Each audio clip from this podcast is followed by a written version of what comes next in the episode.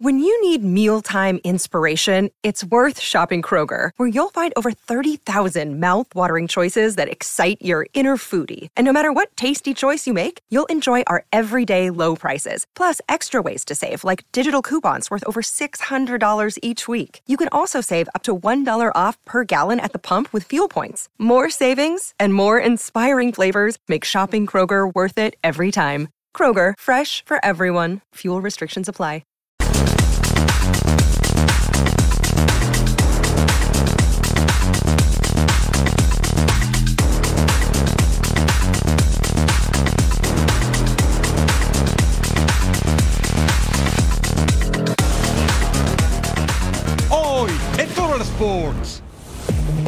Una buena sensación de que tenemos siempre un par de opciones muy buenas de poner y, y tener la sensación de no bajar el, el nivel general del equipo.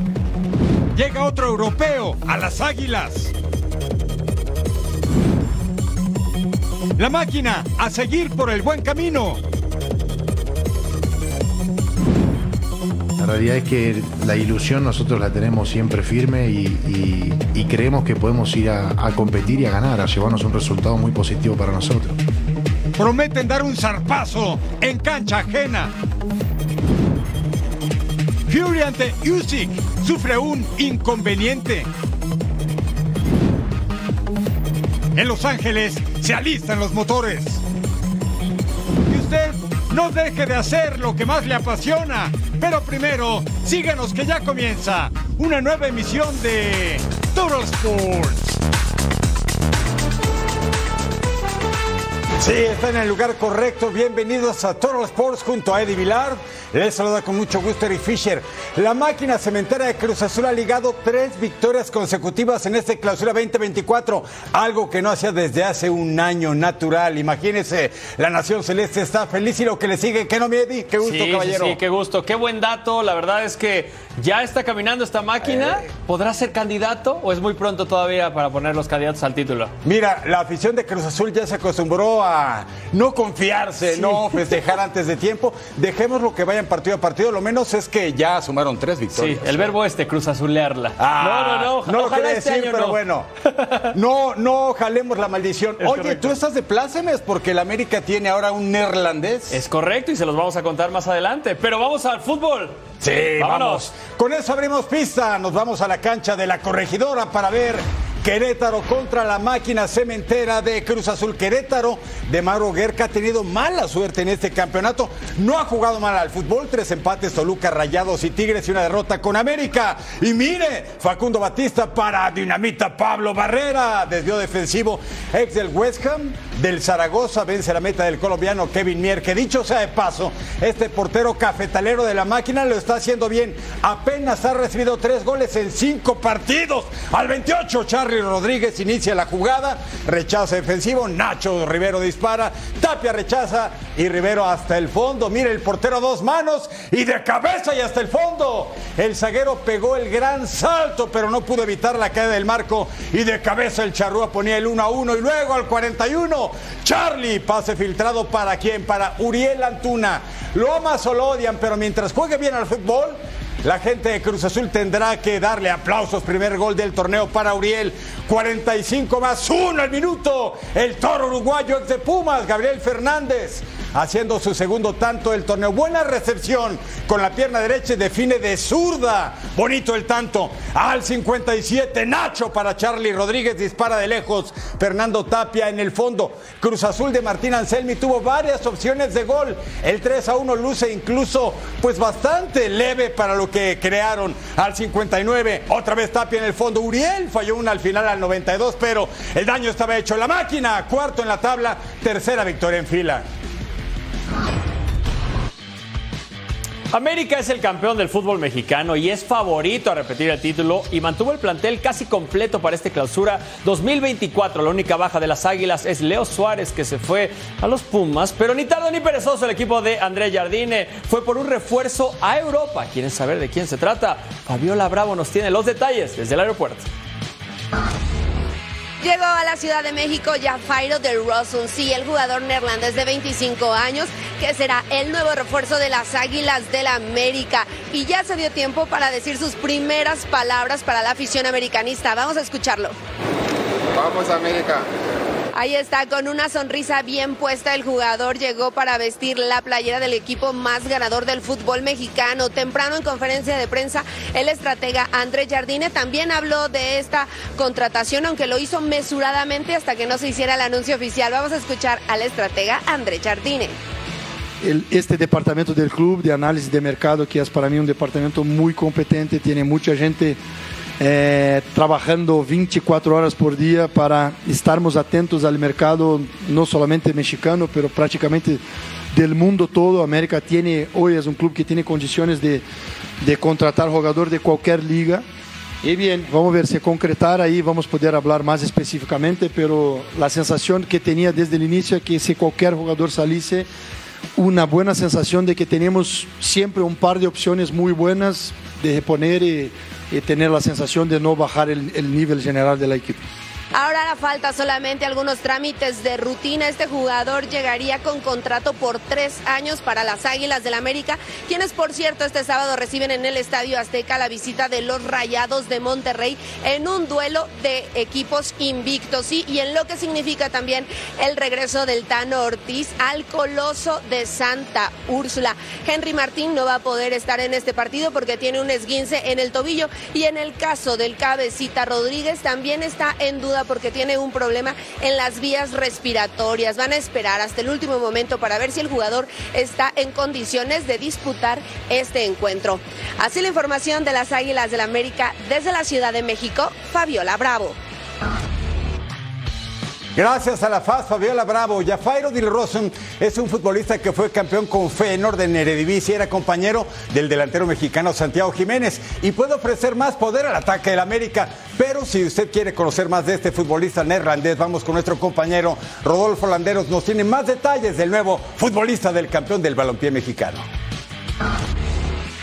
Jafairo Dil Rosun llega al nido de Coapa como refuerzo procedente del Feyenoord una situación que tuvo que involucrar la salida de Leo Suárez con destino con los Pumas de la Universidad Nacional Autónoma de México. ¿Y qué es lo que puede proponer Jafairo con este elenco azul crema? Bueno, primero que nada es un zurdo muy habilidoso, te puede jugar por ambas bandas, su perfil eh, evidentemente es eh, el izquierdo, por ahí lo vimos cuando salió de la academia del Ajax, uno de los mejores pedigrís futbolísticos que existe y así como la Academia Juvenil del Manchester City.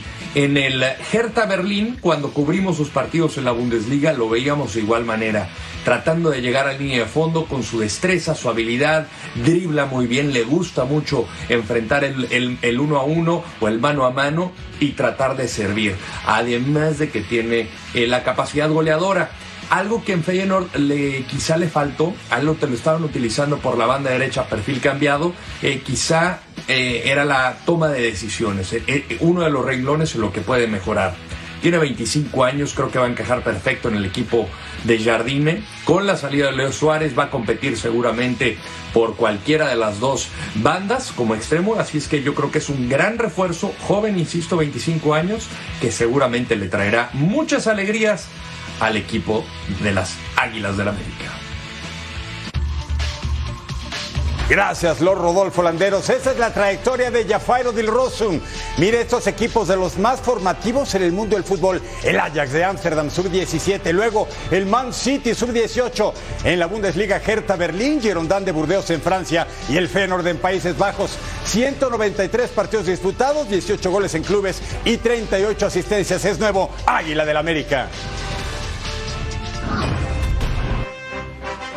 Varios años han pasado desde que el VAR entró como parte del fútbol, pero en México se sigue hablando cada semana de los temas arbitrales. Vamos a revisar la opinión de Gilberto Alcalá, ex árbitro FIFA al respecto, que estuvo en exclusiva para punto final.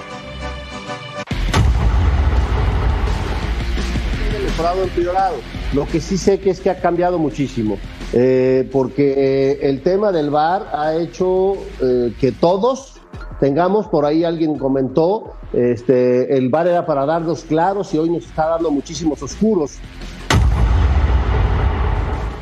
Comodinos, porque pase lo que pase en el bar, yo puedo ir una o dos o tres veces al bar, la acaban de pasar en el previo este, los temas que sucedieron con, en, el partido de Pumas y en todos los partidos, ¿no? Y no pasa absolutamente nada. Los árbitros a la siguiente semana eh, deberían de tener una sanción. Nosotros cuando dirigíamos los partidos sin bar, el, árbitro que se equivocaba en, equivocaciones fuertes, difíciles, complicadas, que afectaras a uno o tal o a otro equipo, este, tendríamos que irnos a la banca. Uno de los que defendí muchísimo eso del tema del VAR, pero cuando nos lo enseñaron a nosotros, la FIFA, no era para que conducieran los partidos o para que dijeran los partidos, era una herramienta extraordinaria para cuando había errores obvios, claros y manifiestos, no para conducir y dirigir un partido de fútbol. No, el árbitro debe de tener esa jerarquía, esa personalidad y sobre todo ese conocimiento para conducir llevar a buen término con inteligencia, sentido común y criterio un partido de fútbol. ¿Estoy a favor del VAR? Sí. ¿Como lo están usando? No. Tú le estás añadiendo, como le están añadiendo ahora, que el árbitro tenga que salir a, hablar como, como, como lo están haciendo ahora, que yo no estoy para nada de acuerdo en que salgan decir, ah, ahora voy a marcar una mano. Yo les voy a decir una cosa y lo digo con todo respeto para todos. ¿De verdad les entienden lo que dicen los árbitros? Digo, eh, eh, las palabras que usan, eh, una, disputa, este, nomás lo voy a molestar porque es una entrada en disputa, y, son palabras técnicas arbitrales que de verdad no lo van a entender. En lo particular, jamás me tocó una, una cosa de esas, pero también te tengo que decir que en algún momento pasó cuando yo fui árbitro de algún otro colega y compañero. Y ahí que quede. igual que tú te diste cuenta, yo también. Inclusive voy a decir algo, sin dar nombre. Voy a decir algo. Hubo futbolistas, hubo futbolistas que me, que me pedían que los expulsara, ¿eh? Que porque tenían no sé qué, que iban a... Dije, no, bueno, te expulso, da una patada, da una trompada, o da... Pero, pero, pero así como ustedes también, pero sin dar nombre. Pero no fue lo más, ¿eh? Tampoco es un tema de corrupción así que digamos, ay, que no, no, no. no. Bravos de Juárez no ha ganado este torneo, se fue su técnico Diego Mejía y ponen a Antonio Torres Servín como por el momento así de interino. Pero la directiva no quiere tener prisa y tomar la mejor decisión. Sin embargo, los Bravos tienen compromiso este sábado de local contra los Rayos de Necaxa, invictos el del profe Fentanes. Rafa Álvarez nos habla del equipo de la frontera norte mexicana. Antonio Torres Servín, auxiliado por Tomás Campos, serán quienes dirijan a los Bravos este sábado cuando reciban a los Rayos del Necaxa aquí en la cancha del Estadio Olímpico Benito Juárez. Lo anterior fue confirmado por Beto Valdés, director deportivo del FC Juárez. Lo de Toño Torres Servín Toño ya sabemos que tiene experiencia, fue futbolista profesional, ya dirigió en Primera División, incluso dirigió en Centroamérica. Va a estar acompañado de Tomás Campos, y esperando a tomar la decisión, ¿no? Esperando a tomar la decisión, sí hay algunos nombres. Creo que en siete, casi ocho meses que hemos estado por acá, dentro de lo que se presentó, se presentó en el proyecto, hemos avanzado en diferentes áreas, ¿no? Cuestionado sobre las razones que llevaron a la destitución de Diego Mejía, a quien a principio del torneo se le había dado la confianza para tener continuidad, esto fue lo que dijo Beto Valdés. Fue una decisión muy difícil, todas las decisiones se toman mediante un comité directivo, nos reunimos la directiva, lo platicamos y dentro de todo esto veíamos, veíamos que ya, ya había mucha tensión, ¿no? Al, al, interior, digo, al final Diego estuvo ocho meses en, en, el cargo y a partir de ahí dijimos, saben que yo creo que es el momento de, de tomar la decisión porque estamos a tiempo de retomar el camino y como bien dices, la mejora ha sido continua. Entonces, por eso, por eso hay tranquilidad, pero yo creo que sí era necesario hacer algunos cambios en el interior. Antonio Torres Servín dirigió por última vez en la primera división en 2013 cuando estuvo al frente de los Pumas. Por su parte, Tomás Campos ha sido alguien institucional del FC Juárez. Desde la creación del proyecto ha estado en las fuerzas básicas. Actualmente es auxiliar de Torres Servín en la sub-18. Reportó desde Ciudad Juárez, Rafa Álvarez.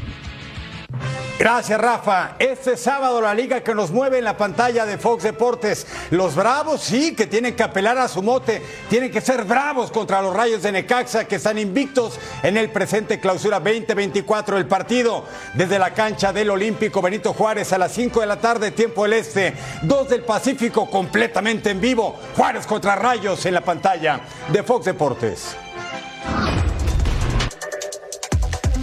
Vámonos a partido de la Liga MX Femenil América contra las Rayadas. Todo estaba listo para este encuentro en el Estadio Azteca. Vámonos al minuto 9, Katy Martínez con el centro. Kimberly Rodríguez baja la bola, serie de rebotes. Kiana Palacios dispara y ahí estaba el gol, Rayadas lleva cinco partidos consecutivos ganándole a las Águilas. Aquí ya estaba el 1 por 0 y podría haber venganza. Vamos a verlo. Al minuto 12, Sabrina Enciso, Katy Martínez puntea. Kiana Palacio se acomoda, dispara de derecha y está el gol. Doblete rapidito de la ex Real Sociedad. Las Águilas del América son la mejor defensiva del torneo y aquí hacían este golazo. Vámonos al minuto 50. Katy Martínez con el centro frontal. Kiana Palacio recentra. Sara Luber empuja el balón 3 por 0. La estadounidense convertía esto en goliza. Las rayadas solo habían recibido dos goles en todo el torneo. Aquí ya eran trenzas.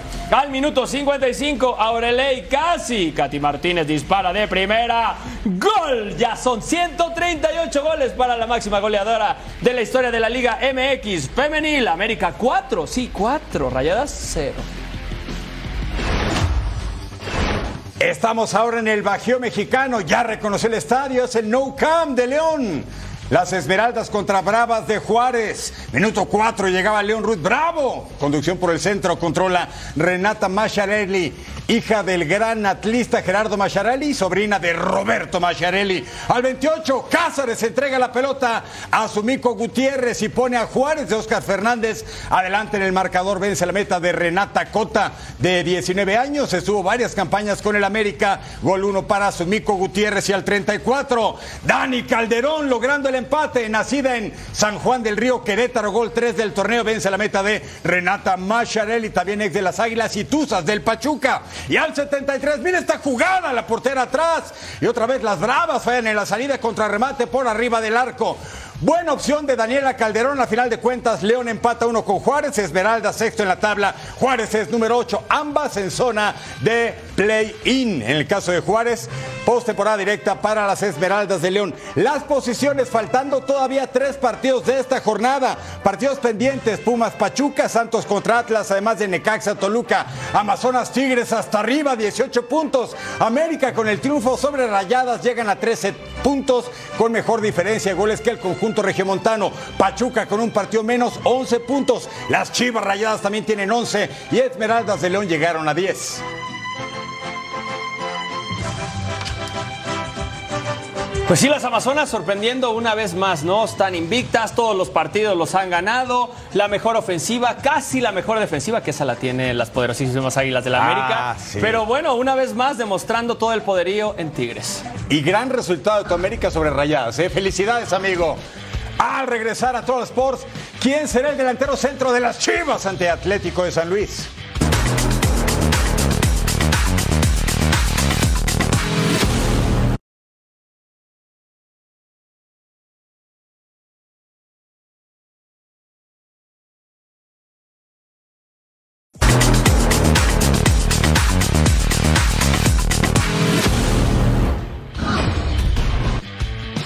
Más de la liga que nos mueve con Chicharito en la tribuna. Las Chivas por fin ganaron en el Clausura 2024 y ahora quieren mantener el buen momento. Visitan el domingo el Atlético de San Luis. Quieren el eje del ataque otra vez Kate Cowell, Ricardo Marín de titular, la reaparición de JJ. Chema Garrido nos tiene los detalles de El Rebaño Sagrado. El técnico del rebaño sagrado, Fernando Gago, busca delinear la mejor alineación para buscar su primera victoria en calidad de visitante. Ya ganó el martes pasado al conjunto de los Diablos Rojos del Toluca en el Estadio Akron. Ahora el técnico tratará de definir cuál será el once adecuado para enfrentar al equipo potosino. Si volverá a repetir con José Juan Macías en el eje del ataque o le vuelve a dar la oportunidad a un tipo como Kate Cowell, que si bien todavía no encuentra el gol, ha tenido buenos momentos y también el caso de Ricardo Marín que regresó para generar competencia. ¿Cómo le ha ido a Guadalajara cuando visita territorio potosino? Veamos el siguiente material. Las chivas de Fernando Gago ya saben lo que es ganar en el Clausura 2024. Sin embargo, este domingo tendrán otro duro enfrentamiento cuando se midan al Atlético de San Luis, ya que al Atleti no lo vencen desde que se instalaron en la Primera División de México.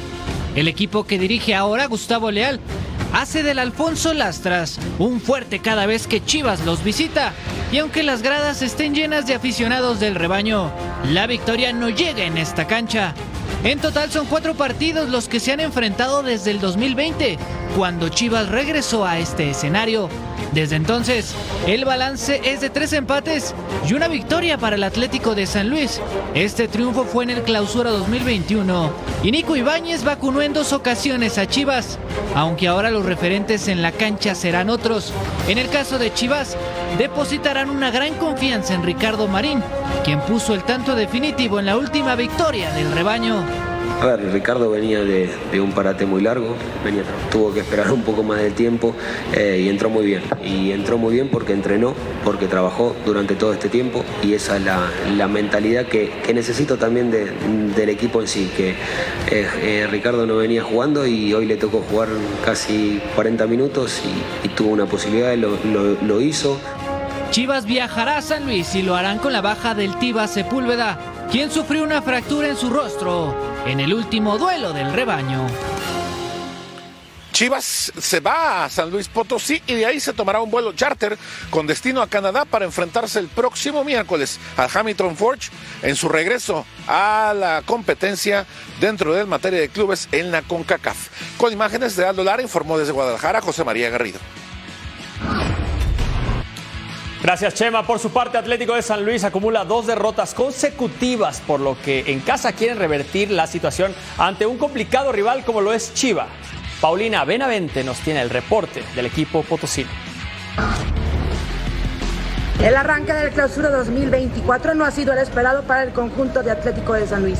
Su capitán Javier Güemes y Oscar Macías saben que tienen que hacer ajustes para poder sumar y esperan hacerlo este próximo domingo ante las Chivas en su casa, el Alfonso Lastras Ramírez.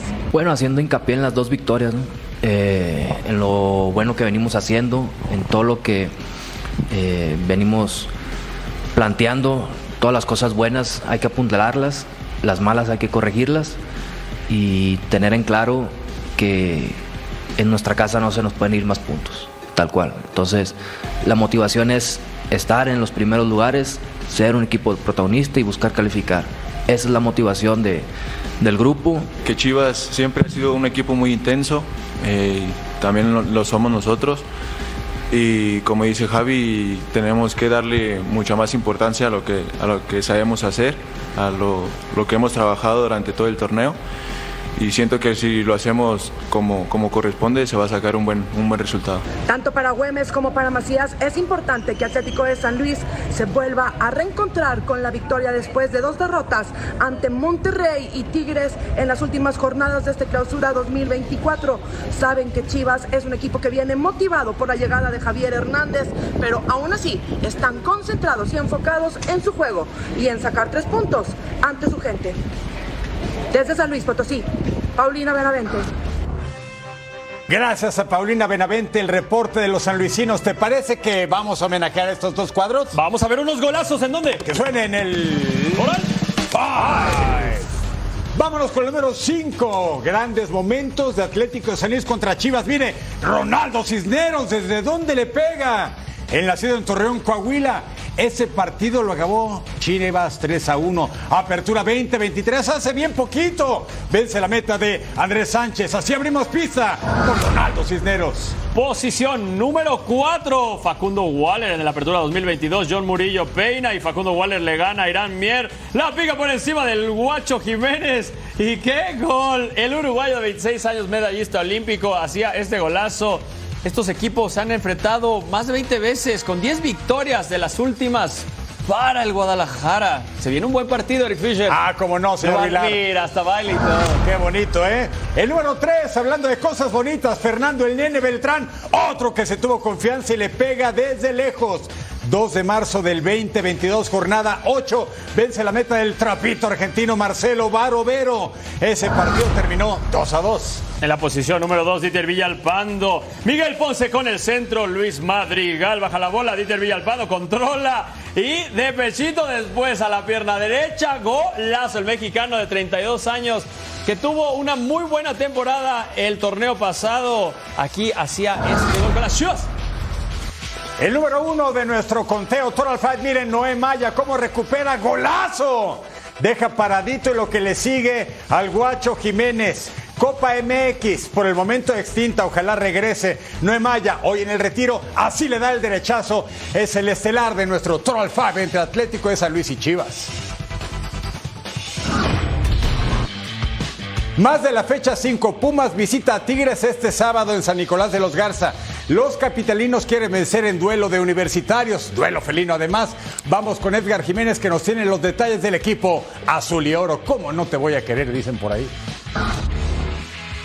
Pumas viajó a Monterrey para enfrentar a los Tigres en el Estadio Universitario el próximo sábado. El equipo de Gustavo Lema se medirá a la escuadra que los echó en ronda de semifinales el semestre anterior.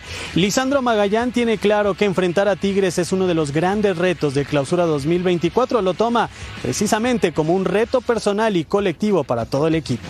Te tenemos que ajustar y eso es los puntos donde tenemos que mejorar en, en el aspecto defensivo y obviamente cuando enfrentás jugadores de la jerarquía que tiene Tigres, eh, entendemos que el margen de error tiene que ser más chico porque son jugadores que donde tienen una situación o tienen un, un metro de distancia, digamos, son jugadores que no perdonan. Así que los Pumas de Gustavo Lema han tenido errores defensivos. Lisandro Magallán dice que buscarán cambiar eso ya que han recibido cinco goles en los últimos cuatro juegos y también el aparato ofensivo no ha carburado del todo. Guillermo Martínez llegó para este semestre siendo el máximo artillero mexicano del torneo anterior, sin embargo aún no hace su presentación goleadora con los universitarios. Hay paciencia y confianza en que Memote pueda dar resultados. Para mí Memo está haciendo unos partidos estos, estos partidos jugó muy bien, muy bien, es un trabajo impresionante. Y es lo que decía antes, el gol va a venir, situaciones tiene. Yo entiendo que los rivales se preocupen mucho por él porque es un jugador con una jerarquía muy fuerte y que es muy peligroso. Entonces entiendo la tensión que generan los defensores rivales. Hay buenas y malas noticias para los Pumas, ya que Leo Suárez viajó, podría tener minutos y su presentación con la casaca auriazul. Ali Ávila no realizó el viaje ya que todavía no entrena bajo las órdenes de Gustavo Lema. Los lesionados para este juego, Jesús Rivas, que también se pierde el encuentro, mismo caso de Jesús Molina y el uruguayo Cristian Tabot desde la Ciudad de México. Edgar Jiménez. Gracias Edgar. León visita Toluca para el sábado por la fecha 5 del clausura 2024. La Fiera solo tiene cuatro puntos si quiere sumar de visita en el infierno. Paco Vela tiene el reporte completito. Los Esmeraldas de León quieren mantener su racha de resultados positivos ahora cuando tengan su visita segunda consecutiva ante los Diablos Rojos de El Toluca. Le ha costado mucho de expedición el conjunto verde y blanco, sin embargo, consideran que es solamente un bache en este comienzo, que aún falta bastante torneo. Escuchemos las palabras de Iván Moreno. Que es una ventaja que no juguemos a las 12 y que se juegue a las 5. Y bueno, ya el, cuerpo técnico eh, eh, ya nos dieron digo, las herramientas para poder hacer daño, entonces ojalá, ojalá vaya bien todo. Fue importante la victoria el otro día con Santos, eh, ahora sumamos de visita yo creo que nos estamos adaptando, pero hay que, hay que seguir dando pasos. Se empieza, aparte, no, eh, otra vez fuimos el equipo con menos pretemporada, eh, sumado a eso que vino el cambio de cuerpo técnico, entonces yo creo que nos estamos adaptando, estamos agarrando también ritmo en, lo físico, entonces bueno, eh, yo creo que nos va a ir bien y solo hay que seguir trabajando. Y bueno, digo, eso ya yo creo que ya es cuestión nuestra, también no no tiene que venir una voz de afuera apenas que estamos concentrados los 90 minutos, eso ya tiene que ser más nuestro, entonces eso ya también depende de nosotros y bueno, hay que, hay que corregir eso. Por cierto, hoy el conjunto verde y blanco aprovechó para presentar ante los medios de comunicación a su contratación Edgar Guerra, el colombiano que llega a reforzar el conjunto verde y blanco. Los Esmeraldas se miden este sábado al equipo de Renato Paiva, su ex entrenador, en la bombonera. León ante los Diablos Rojos del Toruca a las 5 de la tarde. Desde el Estadio León, Paco Vela. Gracias Paco. Jornada 5, próximos partidos. Sábado 3 de febrero. Toluca contra el León. Juárez, Necaxa, Tigres contra Pumas. Pachuca Cholos. El América contra Rayados. Y el domingo 4 de febrero. Atlas Santos. Atlético de San Luis contra las Chivas. Momento de una pausa en Total Sports, pero al regresar revisamos las acciones del fútbol por Europa.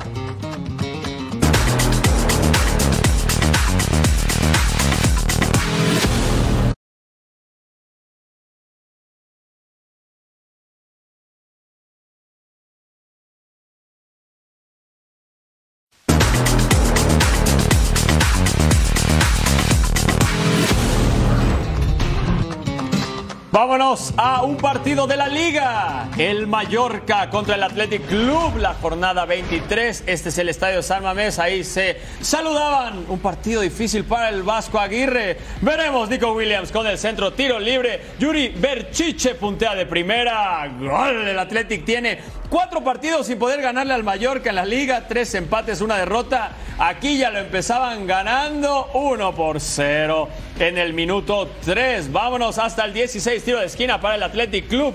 Gorka Guru Z prolonga primer poste. Yuri Berchiche remata de primera. El veterano marcaba su doblete en el partido y su tercero de la temporada. Esto ya estaba 2 por 0 y se le complicaba al equipo del Vasco. Al 62, Nico Williams. Iñaki Williams con el centro raso. Gorka Guru Z empuja el balón a segundo poste. Gol con beso y todo.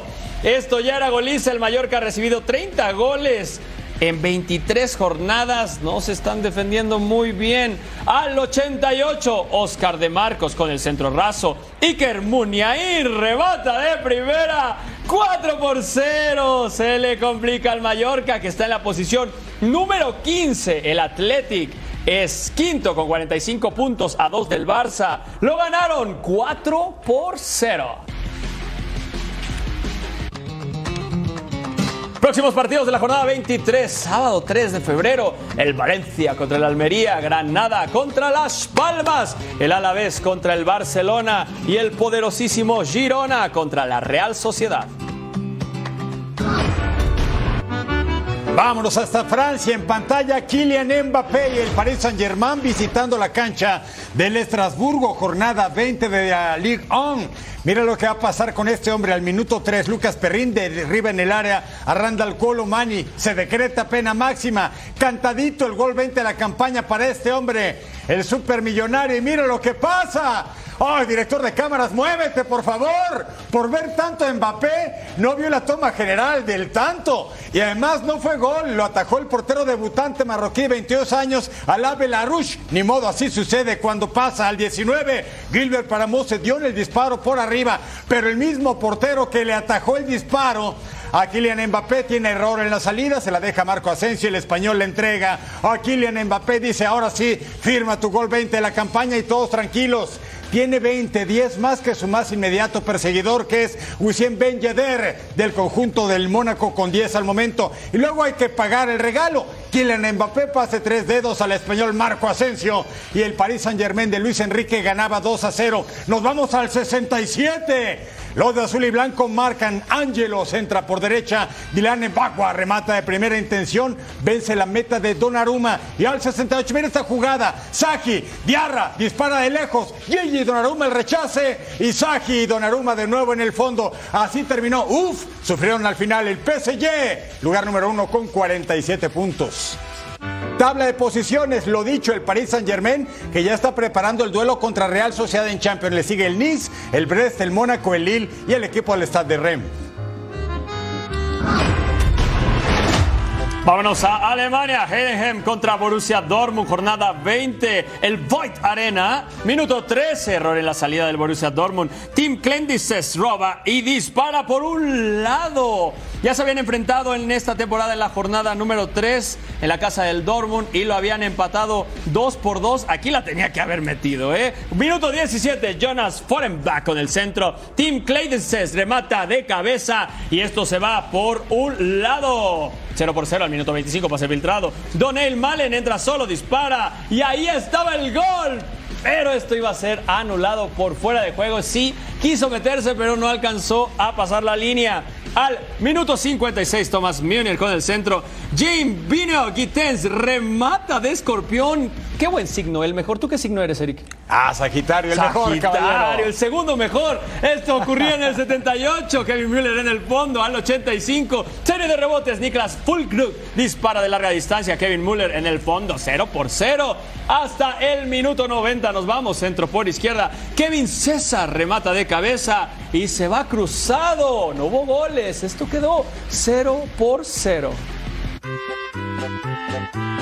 Sábado 3 de febrero, Bayern Múnich contra el Mönchengladbach, Freiburg contra el Stuttgart, el Mainz contra el Werder Bremen, el Bochum contra el Augsburg, el Darmstadt 98 contra el Bayer Leverkusen y el Colonia contra el Frankfurt. Estamos en Italia, Serie A. Abre la jornada 23 en la cancha del Comunale Vía del Mare. Leche contra Fiorentina y miren Leche, tiro libre. Cobra Remy Udon, el francés, gol 3 de la campaña. Se abre la barrera y por ahí pasa la pelota. Además, Bebé en camino. Felicitaciones, vence la meta de Pietro Terrachano. Nos vamos ya hasta el 49. Rolando Mandrágora, cuatro minutos en la cancha, controla y vence la meta de Vladimiro Falcone para su segundo tanto. No parpadee, mire, portero, se equivoca y ¿quién roba el vikingo argentino Lucas Beltrán? Ex de River Plate. Mala salida de Vladimiro Falcone y se la roban. Sí, hay que asfixiar al rival. Ventaja para la Fiora, el equipo violeta. Al 89 en leche, centro al área. Bamba sola despeja el centro y Roberto Piccoli, gol 4 de la campaña. A préstamo del Atalanta, mire esa pelota, toma altura, el remate y hasta el fondo, donde duele pegadito, pegadito al poste. Y al 90 más 2, leche despierta Patrick Dongu. El danés de 19 años de golpe y porrazo en 3 minutos si acaso Leche le da la vuelta al marcador, vence a Fiorentino, lugar número 13. La Fiore si ganaba se metía en zona de Champions, pero salió con la derrota, se queda en el sexto de la tabla general. Partidos para el sábado, Empoli contra el Genoa del mexicano Johan Vázquez, Udinese en contra de Monza, Frosinone contra el Milan y Boloña enfrentará a Sassuolo. Además, el superlíder de la Serie B, el Parma, va a enfrentar a Venecia, que es el número 3 de la tabla, este sábado 3 de febrero, 8 de la mañana del Este, 5 del Pacífico en vivo en la pantalla de Fox Deportes. Al regresar a Troll Sports hacemos contacto hasta el Coliseo en Los Ángeles. Se acerca la batalla de la NASCAR.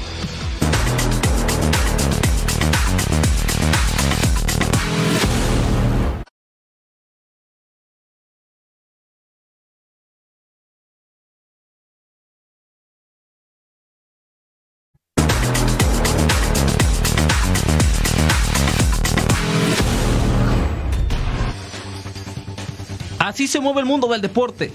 New York Yankees jugará en la Ciudad de México. Se hicieron oficiales dos juegos de exhibición ante los Diablos Rojos del México. Los juegos se realizarán el 24 y 25 de marzo. La escudería Haas realizó la presentación oficial de su monoplaza VF24. Lucirá los colores negro, rojo y blanco. La versión final se estrenará el 11 de febrero.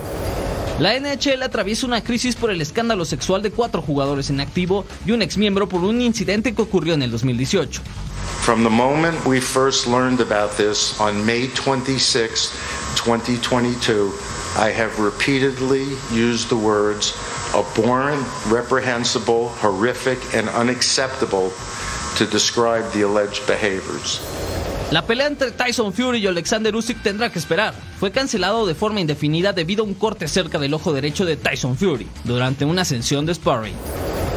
Israel Adesanya podría tener actividad en el UFC 300. El peleador neozelandés publicó una historia en Instagram dejando ver que podría aparecer el 13 de abril en Las Vegas, Nevada.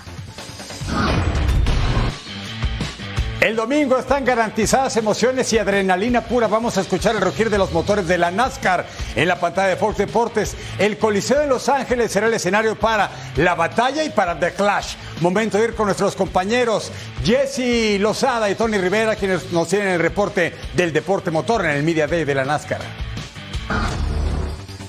Saludos de parte de Los Ángeles para todos los que están viendo Todo Sports y estamos listos aquí en Los Ángeles para comenzar la temporada de NASCAR y es precisamente en esta ciudad, en el Coliseo, estamos eh, junto con Tony Rivera y hablando un poco acerca de lo que es y representa esta carrera, que no es por puntos, pero es verdadero, verdaderamente un gran espectáculo. Bueno, históricamente, en efecto, Jesse, el Clash marca el arranque como lo dices, de NASCAR de cada temporada, así ha sido desde 1979, y que por tercera ocasión lo tenemos acá, nada menos que en este increíble lugar. Una de las historias más importantes de esta versión, Tony, es la presencia de pilotos y autos de NASCAR México. Sí, por primera vez, ¿eh? decíamos, tercera ocasión que se miden acá en el Coliseo, van a correr este domingo, y por primera vez que están los pilotos de NASCAR en México. Indudablemente. Y precisamente eh, Giselle tiene una entrevista con Víctor Pineda, que es eh, básicamente uno de los dirigentes más importantes de eh, NASCAR allá en México. Y él pues está muy orgulloso de, de tener esta representación aquí en Estados Unidos viaje más largo que hemos hecho en la historia de NASCAR México. Sí corrimos en Phoenix, pero no era un viaje tan largo.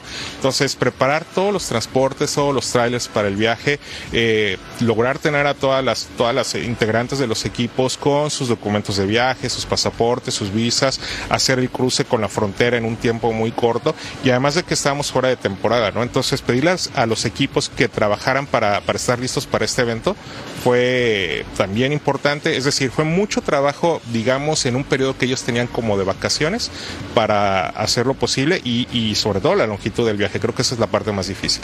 Indudablemente es muy importante para México eh, tener esta representación aquí y quizá futuros pi pilotos, ¿no?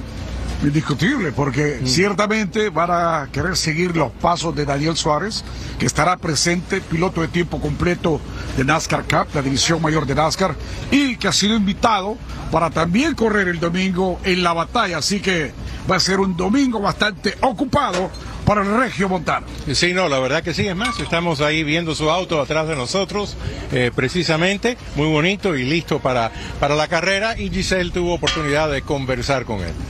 Es muy fácil eh, que no te organices bien y retrasarte un poco y ya no te recuperas, porque obviamente no, no hay tiempo, estás dando, dando, dando, y, vamos a tener, eh, creo que eh, el domingo las ambas carreras y y la, la, la, la, carrera de La Chance, que espero no estar en esa carrera de, de, de, la Cup Series y demás. Pero, pero sí, va a ser desde el día de mañana un, un, un, fin de semana muy ocupado, pero como te digo, estoy muy emocionado. Para mí este es uno de los fines de semana más importantes del año. Y yo ya lo vi, ya lo toqué, ya platiqué con él ya tengo un espacio en mi casa listo para él, entonces esperemos que, que se haga. Y también está Regina Selvente, que es eh, pues eh, la única mujer que está corriendo en, en NASCAR en México y eso pues eh, tiene otro atractivo para esta carrera. Indiscutible, también ella va a querer ganar la competencia, ¿eh? conduce la máquina número 10, así que la vamos a seguir muy de cerca. Muy bien, precisamente tenemos una entrevista con ella hablando acerca de esta oportunidad que tiene pues eh, eh, de mostrarle a los aficionados en Estados Unidos sus talentos. Estamos haciendo historia en nombre de todas las chicas.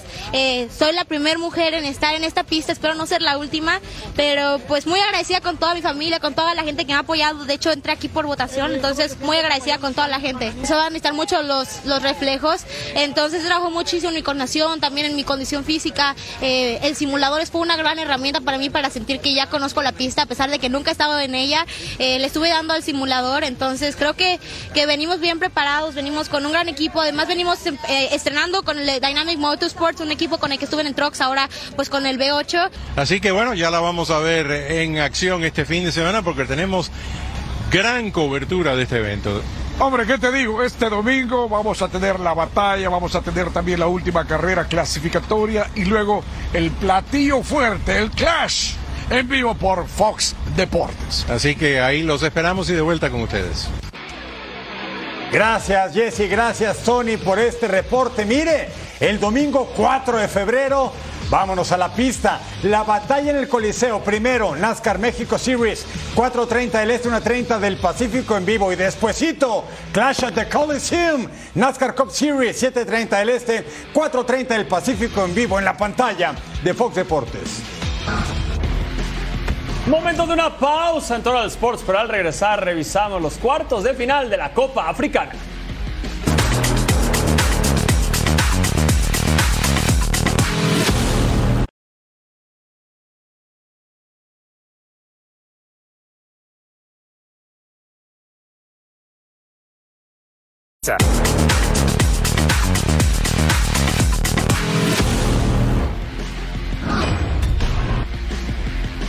Ronda de cuartos de final de la Copa Africana de Naciones. Estamos en Costa de Marfil y se enfrentan Nigeria, las Águilas Verdes contra las Palancas Negras de Angola. Es una especie de antílope cercano a la región al tiro de esquina. Al minuto 3, Stanley Nawili en el fondo. Y al 23, el del NAN, Mosé Simón para El capo Cagnoneri del torneo pasado en Italia con el Napoli. Víctor Osimén remata. Dominic en el fondo al 40. Simón el pase retrasado para Ademola Lukman.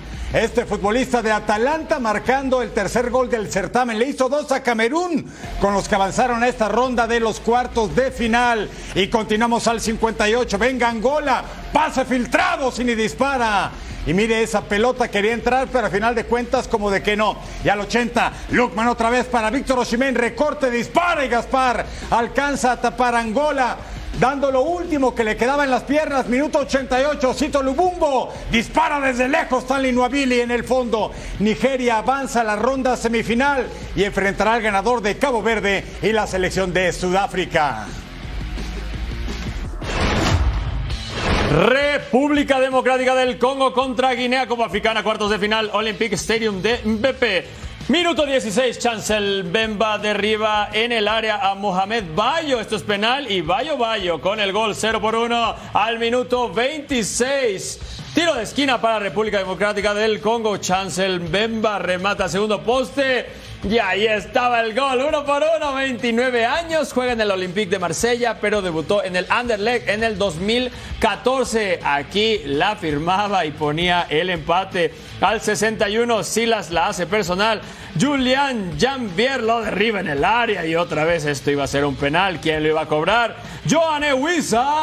Ah, ah, con calma y adentro, dos por uno. El jugador del Brentford de la Premier League le daba la vuelta y había mucho baile. Al 81, Artur Masuaku cobra directo. Ibrahim Kone no puede sacar la bola. Y ahí entraba el gol. Esto quedaba 3 por 1. República Democrática del Congo va a la siguiente ronda. Ya está en semifinal. Lo ganaron y eran puros festejos. Va a ir contra el ganador de Costa de Marfil y Mali.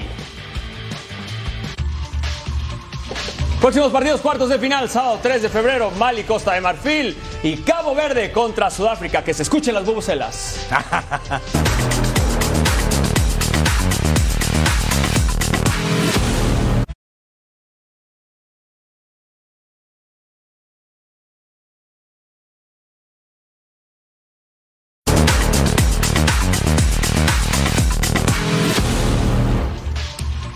Nacional de Honduras, el líder es la Real Sociedad, pero aquí tenemos un gran partido, victoria, que son novenos contra el Olancho, que son séptimos, sábado 3 de febrero, 8 pm del Este, 5 pm del Pacífico, en vivo en el mejor lugar, Fox Deportes. Te deseo todo el éxito en tu campaña de 49 puntos en el América Rayados para este sábado, claro. No se dio el 51, Miedi, pero ojalá que los 49 cercanos. No se dio el 51, pero ¿quién le va a ganar al América? Esa sigue siendo mi pregunta. Este sábado no va a suceder. Yo empecé, yo fui el culpable. Eddie Vilar y Eric Fischer, a nombre de este gran equipo. Nos vemos en la próxima edición de ¿Dónde más? Total Sports.